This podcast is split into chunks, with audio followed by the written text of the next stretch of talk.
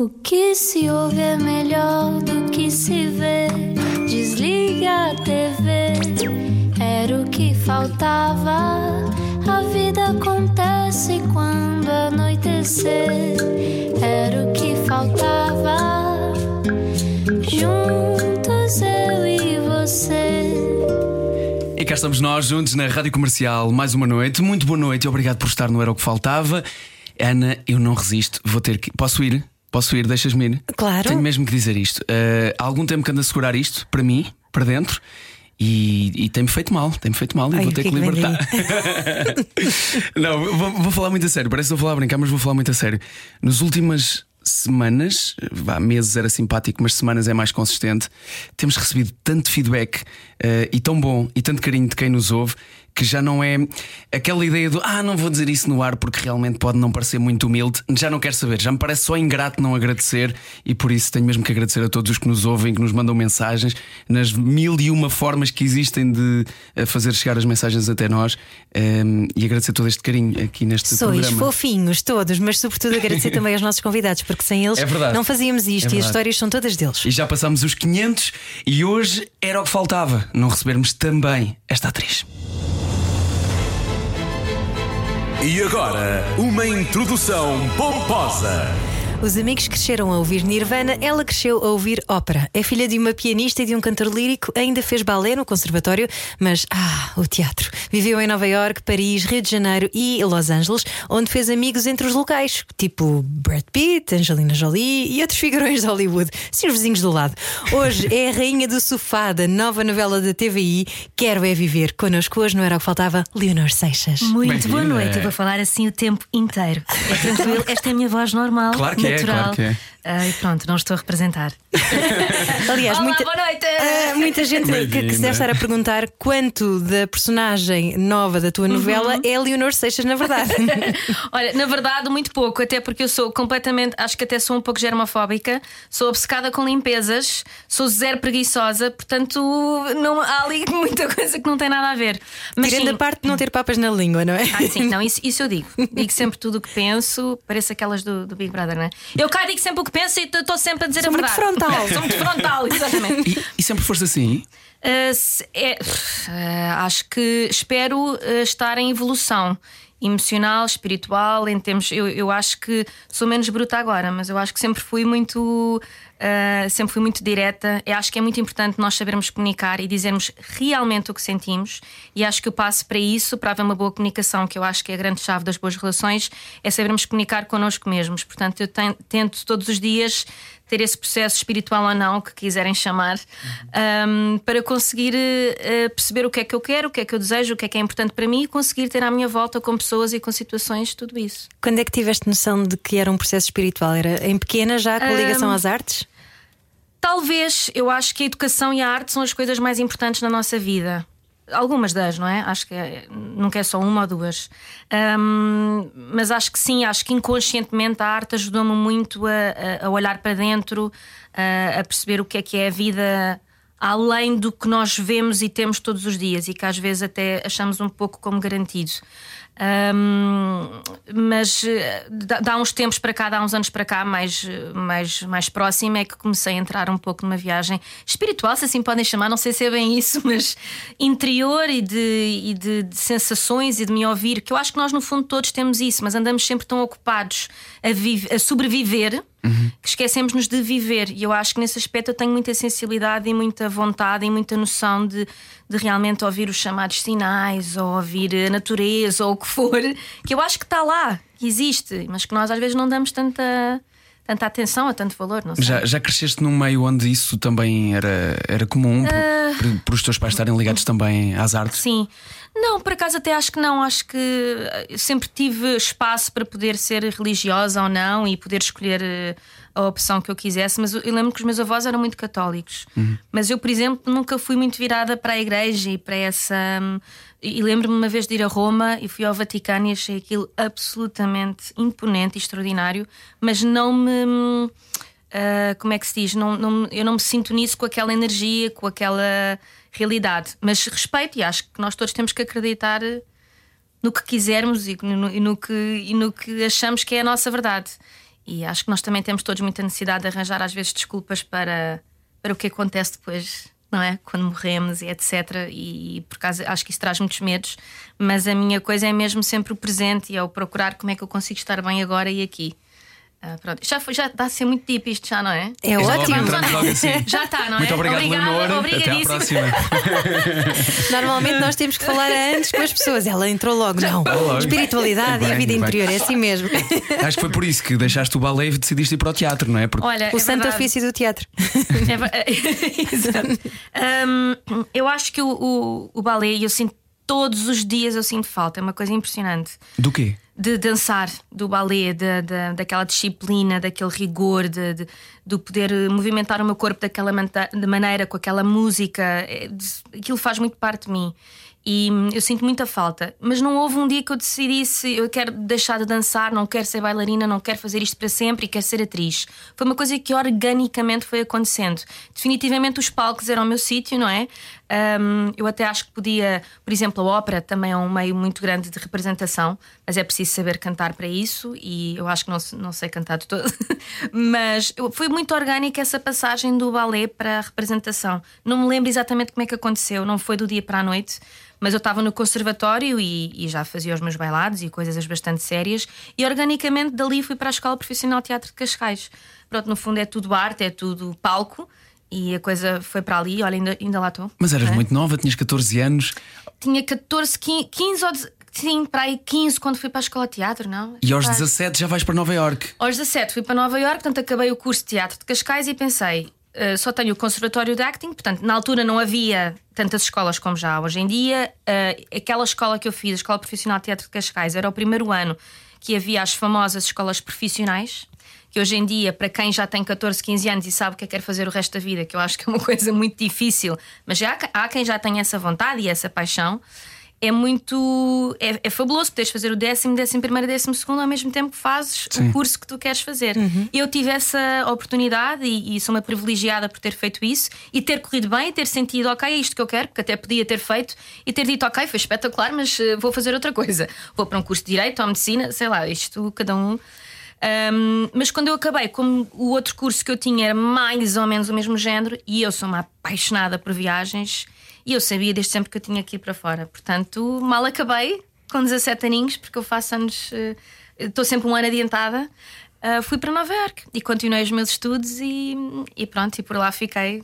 Como é que em casa se recebeu essa notícia aos 17 anos? É, Vou só um, ali. Eu vou só ali, vou só ali viver em Nova York. três. Três anos, não é? I'm just gonna go to New York City. Um, mi- eu, eu sempre vivi com a minha mãe e a minha mãe eh, sempre é pianista e sempre tocou pelo mundo inteiro. E portanto, também muitas das minhas viagens foram feitas e muita da minha paixão por, ah, por viajar também veio muito daí, não é? Do realmente viajar e conhecer e perceber o quão rico isso é, o quão mágico é e o quanto eu precisava e preciso. E hum, eu acho que foi uma coisa que acabou por ser muito normal, porque eu falava muito disso, de querer ir para Nova York, e obviamente quando eu me comecei a fascinar muito com o mundo do cinema. Eh, em Portugal faz-se muito pouco cinema, portanto eu falava muito era dos filmes americanos e dos filmes europeus e portanto eu acho que a minha mãe no fundo já sabia que isso ia acontecer.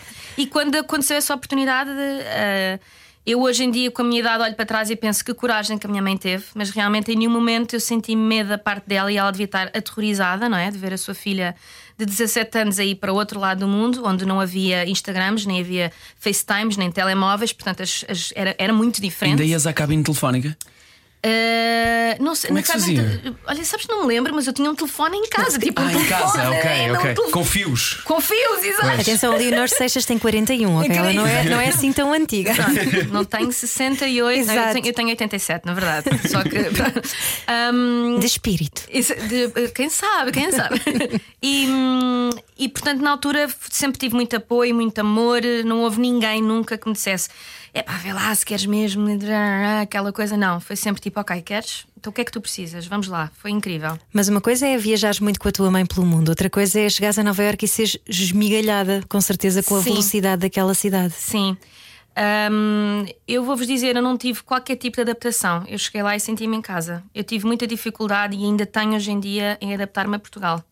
Porque acho que é um país que eu cada vez mais amo e cada vez mais aprecio, porque como estou muito fora, eh, tenho esse, hum, esse distanciamento.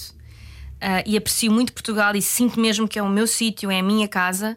Mas ainda é um país que não apoia muita cultura. É um país que apoia o desporto, apoia o futebol, é um amante de muita coisa, mas a cultura, ainda hoje em dia, até agora vi com as eleições e tudo, Uh, poucos falaram do que é que vão fazer com a cultura. Mas mesmo Isso... dentro do desporto também é só mesmo o futebol, na maioria. Também, é, também, também. É? Eu namoro um atleta e sinto muito isso também. Pois ele joga pádel. Exatamente, é campeão de pádel e ele também sente, sente isso sem dúvida, mas mesmo assim tem muito mais apoio, definitivamente, de, okay. de várias estruturas, eu sinto, do que, por exemplo, eu tenho com a cultura. Um, e portanto, eu nesse aspecto, eu não senti essa coisa que estavas a dizer de, de me sentir uh, sugada ou, ou enlouquecida ou, ou, ou, no meio daquele turbilhão que Nova Iorque é. Não, eu senti, ah, isto, isto é o meu sítio, eu estou no sítio exatamente onde tenho que estar e foi fabuloso. Era tudo cultural, era tudo apaixonado por cinema e por teatro. Então eu sentia-me em casa e correu bem. Pronto, também tive sorte, correu bem. tinha amigas, tinha pessoas que eu gostava, a escola foi ótima, portanto correu tudo bem. Mas correu bem também porque me parece o tipo de pessoa que faz com que as coisas corram bem. Sim, eu vejo o lado bom das coisas, não vejo o mau. Eu penso no bom que tenho e não, não, não dou valor ao resto. Está sempre lá tudo, não é? Há sempre bom e mau todos os dias. Há sempre bom e mau nas relações profissionais, pessoais. Há sempre um lado bom e um lado mau. Portanto, eu, eu prefiro sempre ver o lado bom. Não tenho, não estou aqui para perder muito tempo nem Acho que é importante termos noção das coisas e arranjarmos o nosso equilíbrio, mas eu quero ser feliz todos os dias, portanto, e eu tenho esse privilégio de poder escolher ser feliz e poder uhum. escolher ver o bom. Foi muito diferente viver eh, agora não só em Nova York, mas nos Estados Unidos para estudar do que depois, alguns anos depois, para trabalhar? Para trabalhar, sim. É diferente, é muito diferente. E eu tive a oportunidade de trabalhar em Nova York e, por exemplo, em LA. Los Angeles é muito diferente, é do outro lado, é, é outra América quase. Uhum. Aliás, a América é tão grande só por si que eu acho que Chicago é uma coisa, Nova York é outra, Los Angeles é outra, Texas é outra, aquilo é tudo. São países dentro É quase é? países dentro do próprio. Sim, sim, sim. É, aquilo é gigante e as pessoas são diferentes, as culturas são diferentes, quase, é muito estranho. E, mas Nova York e Los Angeles são dois sítios completamente virados para o cinema e para o teatro. Portanto. Mas já foste mais tarde para, para Los LA, Angeles foi é? muito tarde. Eu fui, eu quando estava em Nova York tinha sempre a vontade de ir a LA ver como é que aquilo era, porque falava-se muito, há muita ali ligação. E, e eu estava sempre a querer ir e depois nunca ia, nunca ia. Depois, quer dizer, comecei a trabalhar muito em Portugal também. Portanto, acabava por passar muitas épocas em Portugal e estava sempre, vou para LA, vou para LA. Lembro-me uma vez de ter, isto aconteceu mesmo, eu tinha as malas na porta para ir para Los Angeles. Uh, e apareceu-me uma novela para fazer no Brasil, no Rio de Janeiro. E eu pensei, isto agora. Eu estava sempre a dizer que não para poder trabalhar e fazer o meu trabalho como atriz, e estava sempre a adiar a ida para LA. E disse: Não, agora eu vou, eu vou ter que começar a dizer que não às coisas. E não consegui, claro, ver numa novela no Brasil, claro. uma oportunidade única. E lá fui para o Brasil, estive a fazer essa novela, portanto, só depois, tipo, dois, três anos depois disso, é que eu acabei mesmo por ir para LA. E aí foi mesmo ter que dizer que não às coisas. Aí foi mesmo. Então, quanto tempo viveste no Rio de Janeiro? No Rio de Janeiro foi um ano. Fiz uma novela durante um ano, foi um ano de vivência lá. Uau! Portanto, uh, Paris, Rio de Janeiro, Los Angeles e Nova York. As tuas as quatro cidades onde viveste, além de Lisboa? Um, e Lisboa, sim. Eu acho que está a faltar aqui qualquer coisa. Uh, sou capaz de ter passado uns meses largos aqui e ali, mas não me estou a lembrar agora. Agora ela dizia Burkina Faso. Eu papava. Exato. Inventa uma agora, podes. Turquia, Turquia. Reykjavik. Gostava de ir para Reykjavik com dois meses. Uhum. Se gostava, mas eh, pronto. Mas olha, esse, esse sonho que leva, que leva tanta gente um, ehm, até, a, até a lei uhum. um, ehm, do, do cinema, de ser ator no seu expoente máximo, uh, pode tornar-se também uma coisa meio obsessiva. Eu lembro-me de, uhum. de estar na escola de atores e sei lá, 99% de nós não credibilizarmos nada do, do que acontecia aqui porque não era Hollywood. É como se Sim. quase não valorizasses também o que tens agora. Verdade. Mas também era uma época, não é? Diferente. Há 20 anos, se calhar, quando vocês estudaram, era sim, diferente. Sim. Na indústria desculpa, também. eu há 20 anos tinha, tinha 13. desculpa, pronto. Há 10 no teu não, caso. Meu, meu pai é 10. É, eu acho, quer dizer, é, um, eu acho que os americanos são muito bons nisto de marcarem a sua posição e de por exemplo, os Oscars, e atenção, adorava ser nomeada a um Oscar, adorava ganhar Oscar, não é isso, mas os, o Oscar, os Oscars são um show. Não é? E, e, como aquilo é tão marcado por ser o espetáculo e serem os prémios e os atores que são nomeados é que são os atores, é tudo uma grande gestão de marketing. Pois é, é, realmente fabuloso. É como o passeio da fama, não é? Aquilo Completamente, quer dizer, nada. é tudo. Portanto, quer dizer, eu acho que sim, que nós acabamos por crescer a querer ir para Hollywood, porque Hollywood é o melhor e etc. De facto, não é o melhor. É um lugar onde há muito trabalho e onde há muita coisa de qualidade, sem dúvida, mas uhum. também há muita coisa que não é boa, e definitivamente em Portugal há muita coisa maravilhosa, e na Europa e no resto do mundo. Atenção. Mas ter esse confronto lá é mais difícil ter que. eh, Ter que fazer castings diários e estar a trabalhar num Sim. restaurante é mais difícil de suportar mentalmente. Não, eu, mas lá está, eu tenho uma cabeça muito. Eu, eu vejo sempre Copo o lado meio bom das cheio. coisas. É, é que eu vejo sempre o copo meio cheio. Atenção, eu tive momentos eh, bastante complicados em Los Angeles, principalmente. ah, de grandes interrogações e de grandes dúvidas e de grandes dificuldades. Isto aconteceu, mas lá está, eu vejo realmente o copo meio cheio e tirei sempre isso como proveito para mim, para evoluir como mulher e como atriz. Um, mas definitivamente quer dizer, é uma cidade onde eu me sinto em casa. Eu adoro Los Angeles, tenho pessoas que eu conheço, fui muito bem recebida Ah, meu e houve muita Brad coisa Pitt, que correu bem. né? Só assim naquela, né? Cumberbatch e tal. Ai, isso é que é, esse é que é o meu sonho. Eh, isso é que é um sonho. Tens mas, uma foto mas, com ele, que eu já vi. Já- Tenho, tenho, tenho. Tens, tens, que já E, mostraste eh, não, já ouvi, orgulhosamente. já ouvi no teatro e já, e já tive algumas vezes com ele, mas gostava de trabalhar com ele e, enfim, conviver com ele de outra maneira. Eh, que, por exemplo, Los Angeles eu sinto que há muito isso, tu acabas por conseguir trabalhar, porque há muita coisa. Há muita coisa. Portanto, tu acabas por conseguir trabalhar, acabas por conseguir até eh, fazer coisas, mas não, pelo menos no meu caso, eu não consegui fazer carreira, que é diferente. Eu aqui, por exemplo, tenho uma carreira, tenho uma eh, facilidade, se assim pode chamar, tenho uma. Isto, atenção, que muda de um dia para o outro, que esta nossa vida é definitivamente eh, completamente insegura, mas é o que é. Ah, mas em Los Angeles eu acho que tu consegues trabalhar, tu consegues fazer coisas. E, e eu acho que é muito importante para, ter- para quem tem essa coisa até de Hollywood. Há quem não tenha, há quem tenha a Europa, há quem quer ir para a Espanha, há quem Claro. quer ir para a França, há quem quer ir para a Inglaterra. São sítios também muito, muito gigantes em termos de, de- de arte cinematográfica e teatral. Ah, mas para quem quer realmente ir para Hollywood, Los Angeles é o sítio para estar. E eu até acho que é obrigatório a pessoa ir e perceber que aquilo afinal é mais pequenino do que se pensa e, e tem coisas muito interessantes, mas muito coisas muito desinteressantes, como aqui, atenção. Como, é- como estavas a dizer há pouco sobre as escolas profissionais. É, é bom ir lá, nem que seja para perceber que não é por ali. Exatamente, exatamente. E no É caso de isso. Hollywood, que foi uma ideia que nos venderam, não é? O facto É dos filmes muito. serem todos feitos É lá, muito. A, a- a paisagem é aquela e nós achamos, É. ah, isto é onde nós É. temos de estar. E atenção, nós hoje em dia vamos ao cinema, nós se formos ao cinema, eh, tipo, 90% dos cartazes são americanos. Quer dizer, isto Uhum, sim, obviamente que é uma sim, indústria que é marcada e que é comprada. E atenção, não há nada de errado nisto, mas, mas é- há ali uma força da América para impor a sua arte, que eu acho isso também magnífico. Por exemplo, eu gostava que Portugal tivesse esse amor próprio. E que, e que abraçasse os seus próprios E artistas dinheiro. e tivesse e que- dinheiro nós temos, temos é que investir na arte e, e- e nas próprias pessoas Uhum. e, e- e mandar para fora. Mas sendo que muitos dos atores que fazem parte desses, desses cartazes que falas não são também americanos e que foram para lá também a correr por Verdade. um sonho, Alguns eh, tu sim. que estiveste com eles, eh, percebeste que havia também esse sentimento de, eh, desse sonho igual ao teu, essas dificuldades iguais às tuas. Como é que quem vive lá Uhum. Sim. vive lá? Sim, olha, eu, eu, vi, eu vi de tudo em Los Angeles e em Nova York também. Eu vi pessoas que têm imensas connections, imenso dinheiro a vencerem e outras a não vencerem. Portanto, eu acabo por. Hoje em dia não percebo ainda qual é o fenómeno e, e, e interrogo-me muito sobre o que é que é sorte. Um, porque realmente eu não percebo qual é a fórmula mágica da pessoa conseguir. uh, não, não, não, sei mesmo. Eu vi de tudo, vi pessoas que, que, uh, de repente conseguiram e conheço atores que neste momento são famosíssimos e que têm imensas carreiras e que estavam exatamente comigo na escola ou na rua ou em casa de um amigo ou, ou o que seja. Como vi o, o contrário, não é? Vi atores maravilhosos e que são super frustrados e que não conseguem. Portanto, eu não, não sei qual é a fórmula, mas há de tudo. Isso existe.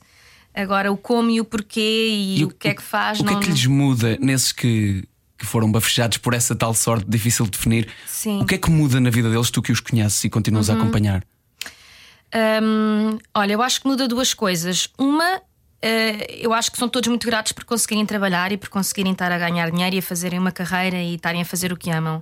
Ah, por exemplo, tenho uma que, que é muito engraçado, prefiro até nem dizer o nome, mas é muito engraçado que ela Diz, está. diz. com- mas é que ela está com uma carreira absolutamente brilhante e está a fazer uma carreira incrível e é bajulada por tudo e por todos. Tem, está numa das melhores agências e ela, que já está a trabalhar, penso, há 5, 6 anos, eh, perdeu completamente o fascínio.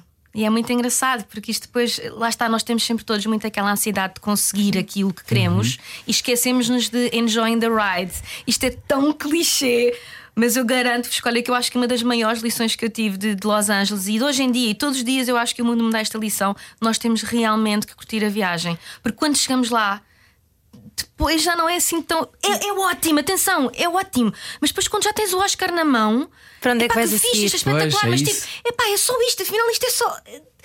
Não, pá, é espetacular, atenção. Deve haver um vazio Mas- gigante, mas porque a depois de obsessão concretiza-se. É, é, e que é que depois vem a de repente seguir? parece que não há nada. E eu, eu, e engraçado que ela eu sinto muito isso. Ela esteve há pouco tempo cá em Portugal e tivemos a falar destas coisas todas que, no fundo, nos últimos anos eu estou bastante longe de, porque tenho estado cá. E aquilo deu-me assim um chimbalau, porque realmente é. Dê-me um chimbalau. Leonor, Leonor Seixas, nossa convidada, não era o que faltava, mas tu achas que estavas preparada para aquele tipo de fama estapafúrdia que se calhar alguns desses teus colegas depois conseguem atingir? Uhum. É, é o tipo de coisas com a qual tu sabes que conseguirias lidar? Não te sei responder porque não se. Nunca não- passaste por ela? Nunca passei, portanto, quer dizer, É uma coisa te- muito difícil de prever, não, Não é? se eu O acho que hoje em dia eu sempre fui uma pessoa um bocadinho opinativa e achava que sabia muita coisa e depois acaba por me acontecer certas coisas e afinal não é bem assim. É assim, eu, por exemplo, em Los Angeles eh, e também em Nova Iorque, tinha muitos colegas que invejavam muito a vida que eu tinha em Portugal e que às vezes viam, ia saíste na capa de uma revista em Portugal, quem me dera. Pessoas que acabaram por nunca trabalhar lá, nem pouco nem muito. E portanto eu acabei depois também por valorizar, valorizar muito mais a minha vida aqui, porque acabei por, em, em fórmula muito mais pequenina, claro, mas eh, no fundo aqui há essa fama que estás a falar, não? é? Eu vivo muito essa vida, mas é aqui. Pronto, isso, e é de outra maneira. Nós não temos os paparazzis que há no Brasil, ou, ou a vida como é em Hollywood, ou até na Índia, que eu acho que eles têm muito isso. Mas não conseguindo responder à tua pergunta, porque não sei, não sei o que é que é ser famoso no mundo inteiro mas o, o pouquinho que acontece aqui eu lido lindamente, portanto acho que eu iria arranjar maneira de ver o copo meio cheio. Mas é algo Com com, o qual tu sonhas? Eu não sonho com a fama de todo, eu sonho com o poder trabalhar e fazer eh, personagens interessantes, eh, trabalhar com realizadores incríveis, com atores extraordinários, fazer. eh, não me importava nada de fazer, obviamente, filmes de, de- de big budget. Mas não há uma coisa sem a outra, não é? não sei, por acaso eu até acho que há muita gente que faz essas coisas. Eh, Olha, o Benedict Cumberbatch que falávamos há pouco teve uma carreira também de fazer muita coisa e, de- e não dava nada por ele. Eu já o conhecia há muito tempo. Até ter entrado em filmes da Marvel. Até de repente, de repente houve ali um clique. Ah, eu lembro-me muito bem do Philip Seymour Hoffman, que fazia todos os filmes que iam Brilhante. aos Oscars. Ele, era, ele até, inclusive, foi nomeado a muitos Oscars de melhor ator secundário e ninguém falava dele.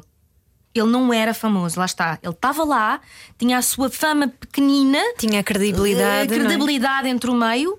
Mas depois de repente é que virou, lembro acho que foi mais com o capote, que ele de repente virou Uhum. estrela. Eu acho que há isso, acho que há, acho que há as estrelas, depois há a fama e depois há o reconhecimento. Agora, atenção, eu acho que todos nós, tanto vocês na rádio, eh, atores, eh, desportistas, músicos, o que for, eu acho que é assim, é sempre fabuloso que as pessoas reconheçam o nosso trabalho. E que gostem, eu acho Sim, que nós todos gostamos de ser trabalho, reconhecidos. claro. Qualquer trabalho, até em casa. Eu Claro gosto quando o meu sim, namorado claro diz: sim. Olha, obrigada por teres feito o jantar. Portanto, mas isto é Exatamente, verdade, é que todos os exatamente. dias é óbvio que sermos reconhecidos pelo que nós fazemos é maravilhoso. Mas às vezes é muito pernicioso quando nós confundimos isso de sermos reconhecidos com a única validação que nós temos. Porque no, no trabalho de ator, Boa, vocês boa, contam boa, muito boa, com a sim, validação dos outros, não é? Tens toda a razão. Ah, olha, foste tocar aí num tema bastante sensível, acho que sim. Acho que sim, e acho que é muito importante nós realmente sermos fortes connosco próprios e não precisar desse reconhecimento exterior. E eu acho que isso vem com o tempo, de começarmos a realmente dar importância a quem realmente é importante e sobre o, o trabalho que nós fazemos, a roupa que nós vestimos, o que nós dissemos ou que não devíamos ter dito. Acho que realmente o que é importante são duas ou três pessoas, são as nossas pessoas, porque realmente se nos vamos agarrar ao que os outros dizem, ainda por cima hoje com as redes sociais, pode ser uma coisa muito perigosa, não é? E trazer essa parte para a vida pessoal. As pessoas muito podem te bater perigoso. palmas no teatro, mas o teu namorado, se tu fizeres o jantar um dia, não, não te vai necessariamente bater palmas. Sim, sim, sim, sim, é? sim, sim. Ou os teus amigos, ou seja Sim, lá o que sim, for. sim, sim, sim, sim, sim. Eu acho que, que, pronto, temos que ter eh, alguma noção e algum cuidado de não precisar dessas valorizações, mas claro que é sempre bom haver de vez em quando um miminho. Ou às vezes até não, não confundirmos o nosso valor enquanto profissional com o nosso valor enquanto ser humano, não é? Com- Sim, sim, sim. Que às sim. vezes há aqui um. Às vezes podes que- ser bom num e não ser noutro, ou podes ser bom nos dois ou, ou não ser bom nos dois, mas estás a tentar e estás no teu processo. Daí a importância daquela busca que tu falavas há bocado, por onde Busca interior, vamos lá. Nós, isto está a correr tão bem, estamos a dar o círculo, estamos à volta, mas é verdade, eu acho que essa.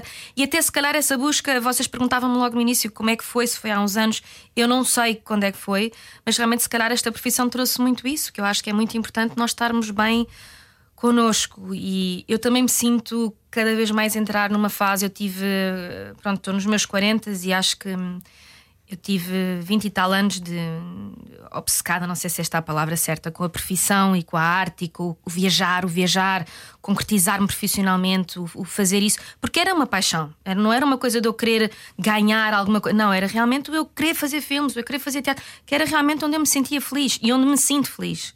Mas, por exemplo, agora também me sinto muito mais a entrar numa onda de família. Uh, e há, gente, há pessoas que fazem ao contrário, há pessoas que fazem ao mesmo tempo. Eu realmente acho que tenho duas fases na minha vida, onde eu tive completamente em viagem e em trabalho e agora sinto-me muito mais numa, numa, viagem pessoal. A pandemia também me trouxe isso, não é? A obrigatoriedade de ter que não viajar e ter que ficar em casa e olhar para dentro. E aprender a lidar com isso. E aprender a lidar com isso. E foi extraordinário que eu realmente percebi que eu estou muito bem sozinha e que estou muito bem comigo mesma e, e eu não tive problemas nenhums em ficar em casa dias eh, fora. Tenho sorte de ter uma casa com jardim, isso ajuda muito, mas realmente estive muito bem e percebi que estava a entrar noutro tipo de viagem, uma viagem interior e de, de e de projetar outras coisas sem ser uh, continuar a viajar e a trabalhar. Atenção que eu quero continuar a viajar e a trabalhar, não é isso. Mas começas a entrar noutro tipo de viagem, entras nessa viagem interior e objetivos e coisas diferentes que podes fazer, e eu acho que depois vem tudo, não é? O interior é muito forte. Mas é, é engraçado como às vezes as coisas. A, parte bio, a nossa parte biológica uhum. choca tanto com a nossa parte social. No outro dia estava a ouvir um médico dizer que o normal para uma mulher, uh, a idade ideal, não era o normal, a idade ideal, biologicamente falando, Sim. para uma mulher ser mãe entre os 18 e os 23 anos. Really? É chocante, não é? É, é chocante. Hoje em dia é mesmo muito complicado. Hoje em dia Mas é seres meio adolescente, Exato. quase. É. Mas se Mas eu percebo idade- biologicamente, eu percebo. A tua mãe foi, foi mãe com que idade? A minha foi aos, 20. foi aos 19. Ah, pois a, sério? minha foi aos 21, da minha irmã. A minha foi aos 25, acho eu. Não está muito longe, estamos Não a falar não, de há não, não. 20, Claro, 30 anos exato. atrás. Sim, sim, Não sim. temos que recuar assim tanto. Sim, sim, mas sim, o- sim. o- as nossas prioridades, hum, bom, eu nem sei o que é que era antes, porque não vivi antes, mas, mas sei que a prioridade atual nos últimos 20, 30 anos é isto: primeiro viver a parte profissional e depois Uhum. Tá um chega uma não idade tá? em que nos lembramos, ah, então e a família, então e a vida, pois, então e nós pois é, próprios. pois é, pois é, pois é, pois é. Pois é. Tu que não sentiste isto? Não sentiste isto, Ana? Tu que foste mãe Aos 33. 33. Sentiste isso? Sentiste que realizaste profissionalmente antes de ter essa necessidade de. de necessidade ou Oh, vontade filho, de ser põe mãe? lá o jingle do intervalo, que eu não estou aqui para falar de mim. Oh, eu agora queria ouvir. Vou eu, eu depois já falo, eu já falo. Vamos ficar com esta pergunta no ar. A noite é boa conselheira. Era o que faltava. Na Rádio Comercial. Juntos eu e você. Obrigado por estar connosco na Rádio Comercial, aqui não era o que faltava. Hoje, à conversa com Leonor Seixas, eh, recuperada da pergunta. hum, Não, é que eu fico atrapalhada quando faço perguntas sobre mim. Eu penso, Mas olha, ah, tu, tu és muito engraçada, porque assim, realmente, voltando ao que estávamos a falar, nós, eu acho que há muito, houve muito Vamos esta coisa. a Ana, Leonor, vamos entrevistar a Ana. Vamos, vamos vi- virou, já virou, virou. Mas eu acho que houve muito esta coisa de, no- de- de haver muitas mães no início dos 20, 18, eh, talvez. eh, Pronto. E depois, e agora diz-se, não é? Que estamos numa fase das mães toda- serem todas eh, mães aos 40, não é? Uhum, E tu tinhas que ser aos 33, que é para seres diferente, nem aos 20, nem aos 40. É, vais Isso ali a meio. são os tempos de cada fazer pessoa. diferente. eu acho que tu nem pensas nisso. É, é o, o que a vida É te vai timing, dando também, claro. não é? Eu, por mim, tinha sido mãe aos 12, vá. É Portanto, que eu acho digo, que é aguentar até aos 33, 33. É 12, ela faz diferente. Pronto. Obrigada, gostei imenso de cá estar. Mas estamos a falar, estamos a falar disto de forma mais ou menos leviana, mas a verdade é que eu acho que, eu acho que estas coisas se calhar estão lá sempre, só que nós vamos dando só mais atenção, vamos ouvindo menos a nós próprios. é Sim, essa lá tal. Sim, sim, coisa biológica que é esse alarme que apita dentro de nós às vezes. Um, e vamos só, vamos só pondo no snooze, vamos Sim, adiando sim, a coisa. sim. Às E tu não consegues convencer alguém a querer ser pai ou mãe antes do tempo, não é? Portanto, Claro, também claro, as coisas claro, têm claro, o seu claro. tempo Sim, e, sim, sim. como eu te digo, eu, para mim aos 12 anos já seria. Eu preciso de sair daqui, que eu esta semana tive, este fim de semana, tive Ai. com crianças e eu o meu- meu despertador também está a tocar muito alto. Bom, voltamos então. Mas não saímos muito, muito daqui. Porquê? Vimos uma entrevista recentemente tua, Leonor, Hum. a falar sobre. Hum, não sobre filhos, mas sobre amor e sobre, lá. e sobre relações em particular. Vamos ver o que é que vem aí. E achámos muito curioso, muito curioso esta ideia de. hum, nós sabemos que, por exemplo, o amor foi, foi uma das coisas que te fez uh, já mudar de país. Sim, é verdade. É verdade. Por outro, não foi o atleta, foi outro. não, é verdade. Mas isso Ah, significa que é uma prioridade na tua vida também. Eu acho que sim, eu acho que eu vou- vou-me seguindo pelo que a vida me vai trazendo e acho que eu acabei por vir a Portugal fazer um projeto. Eu estava a passar uma fase, tinha tido uma fase absolutamente espetacular em LA que se seguiu por uma fase que foi muito, muito má. Eu estava realmente muito triste e com coisas que podiam ter corrido muito bem e que foram todas. Ah, para o lado errado, ou não, ao lado certo, depende da perspectiva. Uma série grande que foi eu- cancelada, Olha, um coisas do um género. Eu ia entrar numa agenda. Exatamente, foi tudo ali, tudo. E foi tipo no espaço de 3, 4 meses, pum, pum, pum, pum, pum. Ah, e no meio disto, eu lembro-me tão bem, eu disse assim: eu vou ligar ao meu agente em Portugal e vou-lhe dizer que eu quero ir para Portugal fazer um projeto que eu já não estou a aguentar estar aqui. Eu estava a pensar a fazer isto e ele liga-me, sem eu ligar, foi incrível. E o meu agente ligou-me e disse-me: Leonor, olha, tenho aqui uma novela para ti, já sei que vais dizer que não, queres ficar aí, mas olha, não podia deixar de dizer que querem que faças uma novela. Não, não, não, não, eu não quero saber o que é que eu vou. Quando é que é para ir amanhã? E ele disse: Estás a falar a sério? Eu sim, eu ia-te ligar, eu juro que eu ia-te ligar. E olha, realmente, pronto, e, e vim fazer o projeto, que era uma novela ainda por cima em Angola, eu sou de Angola, portanto foi espetacular. Ai, tu és de Angola? Sou. Ai, eu também. Não acredito onde? Angola! De onde? Novo Redondo, e tu? Não, eu não nasci lá, já nasci cá. Eu também nasci cá, mas eu digo que sou angolana. Pronto, é Toda a como gente- eu. São todos de lá e é tu- sou a única que nasci cá. Sou a única Seixas que nasceu em Lisboa. é Foi assim um como bocado eu dramático. também, sou a única caputo, como eles dizem. Pois, eu também sinto-me um bocado. De maneira que, pronto, cortem esta parte porque eu prefiro que achem que eu nasci em Angola. Porque eu própria acho que nasci lá. Enfim, não aceito isto. Vamos cortar, fica combinado, está claro bem? que Nem sim, sequer está aí para o ar. claro, claro. Mas, e então, e acabei por vir fazer este projeto, Angola e tal, e apaixonei-me. E claro, não pensei nem duas vezes. Vou a Los Angeles buscar o resto das minhas coisas e vou viver com este com este homem. Pedro Brandão, que foi o meu, o meu marido, acabei por me casar, foi espetacular. Em LA também? Eh, casámos em Las Vegas. Ah, sim, Las Vegas, Casámos desculpa, em Las desculpa. Vegas, sim, sim, em Las sim, sim, Vegas. sim. Foi o casamento mais giro que eu já fui. Foi Só eu e ele, foi maravilhoso. e tinhas, eh, tinhas tudo: tinhas pirâmides do Egito, tinhas Veneza, tinhas a Torre Eiffel, tinhas a Estátua da Liberdade, tinhas o pôr do sol mais lindo do mundo e o meu grande amor da minha vida na altura, portanto foi ótimo. E entretanto, este amor foi-se transformado, fomos muito felizes, o amor transformou-se para outra coisa, acabámos por nos divorciar. E foi realmente uma relação muito feliz. Ainda hoje somos grandes amigos e, portanto, tenho esse privilégio. Que Yeah. bonito, e obrigada por teres dito isso dessa forma, porque dizes o amor transformou-se para outra coisa, Foi, é foi, de uma grandeza também, não é? É. teres que trabalhar isso dentro de ti para não quereres odiar a pessoa, não é? Sim, sim, sim. Eu acho que é um. É assim, eu sofri imenso na minha separação, sofri muito, acredito que ele também, eh, mas acho que são, que são processos muito. Acabam, são muito duros, mas são muito enriquecedores. E nós não podemos fugir, eu acho que faz muito parte nós termos que aceitar, a aceitação é muito importante, e depois fazer ali uma escolha. Ou eu não me quero dar mais com esta pessoa e realmente vou ficar traumatizada e vou pensar no mal, ou então eu vou perdoar eh, a mim à relação, a ele, e andar para a frente e ficar bem. E é uma pessoa que eu, que eu continuo a amar muito, já de outra forma, claro, mas que está na minha vida e vai estar sempre eh, de outra forma. E sou muito grata por termos conseguido. Eh, Porque acho que, acho que foi juntos, não é? Conseguimos resolver e, e estar bem hoje em dia. Ainda por cima podemos trabalhar juntos, já voltámos a trabalhar Porque juntos. ele portanto, trabalha nesta área também, é? Exatamente, ele era assistente de realização e agora é realizador. Uhum. Portanto, acho que é muito importante realmente haver, esta, hum, haver estas decisões, independentemente de trabalhar com ele ou não, eu prefiro sempre ficar bem com as pessoas. Achas que se a não não tivesse- ser que, pronto, há situações que podem acontecer que nós, sim, pronto, eu não quero mais estar com esta pessoa, não quero Sim, perdoar. nem não tudo quero- tem um perdão possível, Sim, claro, não é? claro. Mas achas que se não tivessem tomado essa decisão e se tivessem só prolongado, como Uhum, muitas vezes, como muitas vezes acontece, isso teria dificultado eh, hoje serem amigos e hoje estarem ok com Olha, isso? nós se calhar até podíamos ter dado a volta e até podíamos ser super felizes agora, como podíamos estar super infelizes, como podíamos estar sem falar. Isto há muitas Não há possibilidades, fórmula, não é? sim.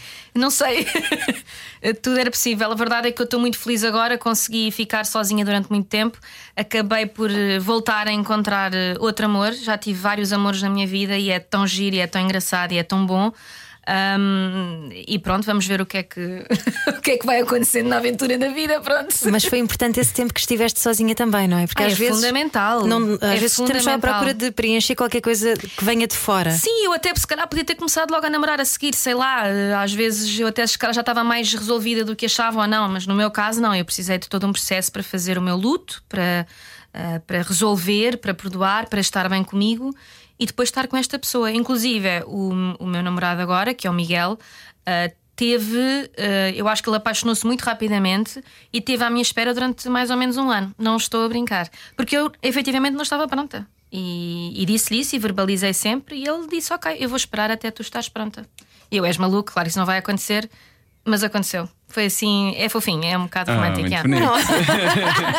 Eles estão os dois a olhar Espera aí. para mim com ar de fofinhos. Nós, nós aqui os dois a derretermos ela. Estou um bocadinho. A tua frase foi: é um bocado romântico. já. É muito mais fria e eles os dois é verdade. Pena não se estar a ver as vossas caras. Mas, mas, Mas pronto, eu acabei por. É, é- lá está, esta vida é muito engraçada, porque eu ainda por cima acho que sempre fui uma pessoa muito. Eu sou muito organizada e acho que quando me casei tinha aquela. Pronto, é normal que a pessoa casa. Normalmente a pessoa casa a pensar que é para sempre. Eh, isto cada um faz o que quer, mas normalmente. E eu realmente tinha esta organização de como é que ia ser a minha vida, e de repente, capum, aquilo, a estrutura mudou toda, não é? E de repente aparece este Miguel eh, que me abana a estrutura toda, e eh, foi, é engraçado como é que a vida realmente é. A gente às vezes planeia uma coisa, eu tinha todo um Pedro, um casamento, e de repente estou divorciada e tenho este Miguel, e o que é que se passa aqui? Portanto, é engraçado, mas acabou por. eh, Felizmente correu bem e estou tão feliz, e o Miguel é um. Eu, eu, eu agradeço o Miguel ter aparecido na minha vida todos os dias, porque é realmente um ser humano fora de série. É, é realmente um, é um bicho do mato, ele é mesmo um animal e ele é extraordinário. Eu sei, isto pode parecer mal, que eu sou um bocado fria, mas, mas é, é porque ele é diferente. Ele é diferente, ele é diferente de todos e tira-me o tapete do chão todos os dias, no bom sentido. E isto é muito giro, é muito engraçado. Não estava à espera e é engraçado. Tão bonito. Mas quando dizes não estava à espera, tu gostas de lidar com esses imprevistos? Às vezes sim, às vezes não, porque lá está, eu tenho este lado meu muito organizada e às vezes até um pouco acho que começo a perceber isso dentro de mim, que às vezes sou um bocadinho controladora, tanto da- de- da minha estrutura como de mim mesma. Gosto de ter as, as coisas muito demasiado organizadas e acho que isso inconscientemente busca um controle que eu obviamente não tenho, porque nós não podemos controlar a vida, nós não podemos nunca prever o que vai vir e quem vai vir, portanto hum, é assim um pouco arrebatador às vezes. Mas é isso. Mas nós passamos a vida a tentar, tentar controlar tanta coisa que é Sim, incontrolável, não é? sim. Eh, Isso foi uma das coisas que te levou também. Aliás, ao contrário, faço-te a pergunta ao contrário. O facto de procurares dentro de ti e que toda aquela misticidade que falámos Uhum. no início deste programa ajudou-te também a aliviar eh, um, o, o stress e a ânsia de controlar essas coisas Ai, exteriores. sim, sim, sim, sim, sem dúvida. Ainda me ajuda, porque eu sou realmente, acho que percebi isso dentro de mim, que sou uma pessoa um pouco controladora ah, das minhas coisas, da minha vida e depois. que já te ouvi falar de relações abertas de uma maneira. Mais ou menos. Não, não, Algumas não. entrevistas. Sério? Vamos falar sobre isso, porque às vezes pode, enfim. Não, eu acho é que as pessoas têm que ser livres e têm que fazer o que quiserem, ah, como quiserem. Depois depende da altura de vida em que estás. Certo. não é? Depois também depende do que, é que, que tipo de relação é que tens e o que é que queres fazer. Ahm, mas pronto, sim, eu acho que, que todo, por exemplo, todo o meu divórcio, toda a pandemia, eh, eu acho que a minha, a minha espiritualidade, se assim posso dizer, tem-me ajudado imenso, imenso a poder. ahm, a poder controlar os meus alguns pensamentos, algumas vontades, a maneira de eu estar na vida, a relação com as pessoas. Já que não lhe arranjamos um nome para essa coisa que é difícil às vezes ter um Sim, termo para sim, ela. sim, sim. O que é que ela é em concreto para ti? O que é que tu fazes? Olha, eu tento meditar todos os dias. Uh, tento, tento ter algum tipo de contacto com a natureza todos os dias, que acho que é fundamental. Eu nunca percebi que isso era tão importante, mas é realmente muito importante. Nem que seja olhar para o sol, nem que seja ir ao meu jardim e pôr o pé na relva, uh, o que for. E tento, eu tenho uma lista de coisinhas que eu pus à frente do espelho para eu dizer todos os dias. Às vezes, se eu tenho tipo só 10 segundos na minha vida, é isso que eu faço, é ler. Porque eu acho que se a pessoa lê e diz aquilo que, que gostava de ouvir, começares o dia assim, eu acho que é muito importante. Aquilo fica. O que é que é? E tento. Não, isso não te vou dizer. Isso não digo, não digo. Mas hum, algumas coisas posso dizer, mas, mas não todas. E, há- e há uma coisa que eu tento fazer muito importante: eu não mexo no telemóvel durante a primeira hora do dia. Ah, Não genial. mexo. Ah, não mexo mesmo, porque faz muita diferença. Ah, Porque lá está, são coisas que não se controla o que é que está ali, que mensagens é que É, existem, acho que que é notícias logo é que se uma- Acho que é logo muita agitação e dizem, dizem, lá está, não sei, que o que acontece na primeira meia hora do teu dia, o teu cérebro recebe. E, e se tu se calhar recebes uma coisa, eh, de- nem que seja um vídeo engraçado, mas uma coisa agitada, se calhar isso faz com que tu estejas com alguma agitação durante o dia. Ou não, mas portanto, eu tento ter esse controle. Eu também sou muito. Eh, controlada, entre aspas, no meu telemóvel, porque, por exemplo, eu no Instagram, eu só sigo, eu não sigo pessoas, é, são muito raras as pessoas que eu sigo mesmo. Eu sigo páginas interessantes, sigo coisas artísticas. Portanto, eu, tudo o que eu vejo no Instagram é bonito e é bom. Portanto, eu não me eu tento não me poluir e não me não receber, seja no, no, quando olho para o telefone, seja quando ando na rua, tento não, não receber as coisas que há no dia a dia, que são tantas. Por exemplo, eu não vejo notícias. Eu não gosto das notícias hoje em dia, acho que os, os telejornais são muito baseados em desgraças e em melodramatismo. Eu, não, a mim não me interessa. Prefiro não ter, eh, ser ignorante em relação a muita coisa que se anda a passar no país e no mundo, mas pronto, são estas opções que eu faço durante o dia uh, para não receber e não ver e não saber de, de, coisas. Atenção, não sou completamente ignorante ao que se passa Sim, há coisas que e são tenho noção das coisas, claro. não é? Mas é o que eu tento, pronto, e tento viver o meu dia das melhores maneiras. E depois sei que, por exemplo, se acontece alguma situação que, que eu não gosto ou que me é difícil, eu, se calhar, com estas bases de positivismo. eh, Tenho muito mais estrutura e muito mais força para conseguir lidar com elas e não deixar que isso me ponha completamente no chão. Se calhar fico só, se calhar só caio, mas não, não, não fico estarrelada no chão. Pronto. E assim, se calhar é mais fácil depois levantar-me. É um pouco assim que eu tento. Sei lá. Essa dica da primeira hora do dia sem nada é ótima, vou tentar É. aplicá-la, até porque às vezes nós levamos o dia inteiro a sentir que estamos a ser puxados para todos os lados, não é? Sim. que nos puxam para responder às Sim. mensagens. O truque é não pôr o telefone no quarto, é o que eu faço. Ah, eu nunca ponho, Tem isso que nunca deixar. ponho. eh, Pois. Consegues? Tens um despertador eh, externo? Tenho, chama-se marido. Isso é o melhor despertador que há. Atenção, atenção! Como é que ele te acorda? Ah, não, não é da É maneira mais agradável. Normalmente eu já o ouço a falar com os miúdos. Já está, ok. Já. Eu estava a imaginar outras coisas, mas pronto, vou ficar com a minha imaginação. Partilha, partilha, se quiseres, estás à vontade. Leonor Seixas e a sua Mas criatividade. olha, mas, o- e por exemplo, o Instagram, que eu tenho a certeza que vocês vão bastante, ah, porque nós hoje todos temos essa coisa. Eu já não tenho Facebook, portanto, isso é uma coisa também que me ajuda, mas o realmente só seguir as coisas fixes no Instagram, garanto-vos que é ah, meio caminho andado para estarmos felizes, porque eu acho que quando vemos muita coisa e começamos a entrar na comparação, é inconsciente, nós acabamos por às vezes nos comparar, por competir de certa maneira, uma coisa que é orgânica que sai. E é uma chatice. Sim, eu acho que sim. o olhar para o Instagram e só ver eh, tralalá e la land é muito melhor.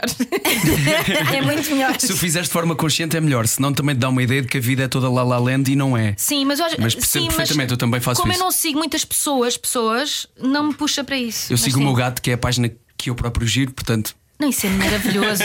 eu própria acho que quero seguir essa página, atenção. Mas agora que falaste em La La Land, deixa-me só aproveitar para uh, da- mandarmos um beijinho para a nossa Roja, não é? Porque tu és BFF da Roja. Estava com ela há bocadinho. Tu conheceste-a precisamente em La La Land, em Los Angeles, não é? Não conhecia cá, mas porque Por eu sou amiga, exatamente, dos grandes amores da vida dela, não é? Ah, exato, o Shannon Leto, dos eu sou 30 amiga do Shannon. Leto, exatamente, que é irmão do Jared Leto, que ela gosta muito. Uhum. Portanto, ela começou-se a aproximar, a O aproveitar. Gosta muito é uma espécie de. Tenho uma tatuagem, tenho uma tatuagem Tens dele. razão, não gosta muito. o- Ela é obcecada, doida, muito. ainda bem. Gosto muito da minha roja. Olha, nós gostamos muito de te receber aqui e gostamos muito de ver também no Quero É Viver, onde fazes de Lúcia, Sim, a novela da TVI, sim. um, que também tem uma mensagem que eu acho bastante positiva e que dá ali um empoderamento, não só Uhum, verdade. uh, de várias gerações, mas Sim. acima de tudo feminino, Sim, certo? sim, sim. Eu acho que nós estamos muito numa era muito feminina, não é? Eu acho que é engraçado tudo o que está. Acho, acho que é impressionante mesmo a era em que nós estamos a viver. Eu não sei se nós temos ainda bem a noção que nós estamos numa, numa era que eu acho que vai transformar muita coisa para os próximos 100, 200, 300 anos. E hum, eu não, não me considero 100% feminista, se assim posso dizer. Eu gosto muito. eh, Quer dizer, sim, na medida em que eu quero igualdade. E o feminismo quer dizer feminismo é igualdade, isso. não é? Porque Quer o feminismo, o feminismo desse- parece que quer dizer machismo e não é. As pessoas têm que perceber que o Não, feminismo quer dizer igualdade. É uma palavra um bocadinho tricky. Ah, mas realmente eu sempre fui numa de não, temos de ter atenção porque isto é assim, mas este também é assado. Portanto, eu, eu tento perceber os dois lados, mas realmente estamos a entrar muito numa era onde se está finalmente a valorizar as mulheres. E, e realmente eu começo a olhar e é impressionante que a maior parte dos filmes e a maior parte das coisas é tudo: é os galãs, é os homens, é os protagonistas, é os homens, os homens, os homens. É realmente extraordinário. Ah, nós casamos e ficamos com o nome do homem, ah, os presidentes são homens, os diretores de empresas são homens, e realmente esta era agora de finalmente das mulheres receberem o mérito que, que, no fundo merecem, não é? Mas pronto, sou toda pela igualdade. E as oportunidades também. E esta novela eu acho que vem muito falar disso, não é? Portanto, a protagonista é uma mulher de 70 anos decide mudar de vida, que tem quatro filhas, as quatro filhas têm quatro empregadas, portanto, isto é tudo mulheres, mulheres, mulheres, e o grande empoderamento feminino ali à grande. Eu fico muito feliz por isso e muito feliz por estar neste projeto. Tem sido muito divertido, nós damos-nos todos muito bem. Eu estou contente mais uma vez fazer comédia, embora esteja já a pôr para o universo que eu quero fazer vilã, vilã, vilã, vilã, Tu vilã. estavas uma ótima vilã, porque tu tens um ar fofo. Tem ar fazer fofo, não vilã. é? Eu quero imenso. Pois. Pois é, que eu tenho um ar fofinho, não Ia tenho? ser ótimo. Era espetacular. Era. Pronto, são todos, por favor. Porque sabem que eu, eu sempre fiz hum, a dramática, eu adoro fazer coisas dramáticas, sempre que ela está indecisa entre dois amores. Eu fiz durante muitos anos isso. E, hum, e andava sempre a dizer: nunca ninguém me chama para comédia, coisa, eu queria tanto fazer comédia, queria tanto fazer comédia. E agora estou há dois anos só a fazer comédia. E hum, portanto, agora vou começar sempre a dizer que quero fazer vilã, porque acho que, como disse, queria fazer comédia e nunca pedi nada a ninguém, mas de repente foi-me dado. E vou começar a dizer que quero fazer vilã para isso também me ser dado daqui uns tempos que eu quero muito fazer. Mas atenção, estou a adorar a minha Lúcia e realmente fazer comédia é muito chique porque nós fazemos rir, mas nós também nos rimos muito nas gravações, nós rimos-nos muito. Ah, e então isso é muito divertido, muito. Não te posso deixar ir embora sem pedir pelo menos uma, só uma, Uhum. frase lá do espelho. Fiquei a pensar nisto. Frase lá do espelho. Aquelas frases que tens no espelho. Tu dizes Dizes de manhã. Só Ah. uma, vá, só uma, só uma. Olha, lindo, tão querido. Hum, eh, olha, eu, eu, eu vou-te dizer a primeira e a última. Pode Ok, ser? Perfeito. Então, a primeira é respirar. Não me esquecer que respiro. E parar para respirar. In and out, in and out. E pensar nisso. Porque acho que é uma coisa que nós damos todos por garantido. E eu aprendi muito agora com este vírus e com esta pandemia que, que realmente é fabuloso nós podermos respirar. Então eu começo o meu dia definitivamente a respirar e a ter noção que respiro. E a última é always do your best independentemente do que eu posso fazer ou não, do que eu posso ler ou não, do que eu posso tentar, eu quero deitar-me todos os dias a pensar que eu fiz o meu melhor. Linda. Muito obrigado. Seixas. Obrigada eu. Vocês são o máximo, adorei esta hora. Obrigada por me receberem, parabéns pelo vosso programa e por serem esta energia maravilhosa. Obrigada a nós também. Sorrisos lindos, vocês têm energia linda, os sorrisos lindos. Bem mais Obrigada. vezes, está feito, bem mais vezes. Comercial vai na já a seguir. Obrigado por estar connosco, não era o que faltava. Era o que faltava. Com João Paulo Souza e Ana Delgado Martins. Juntos eu e você.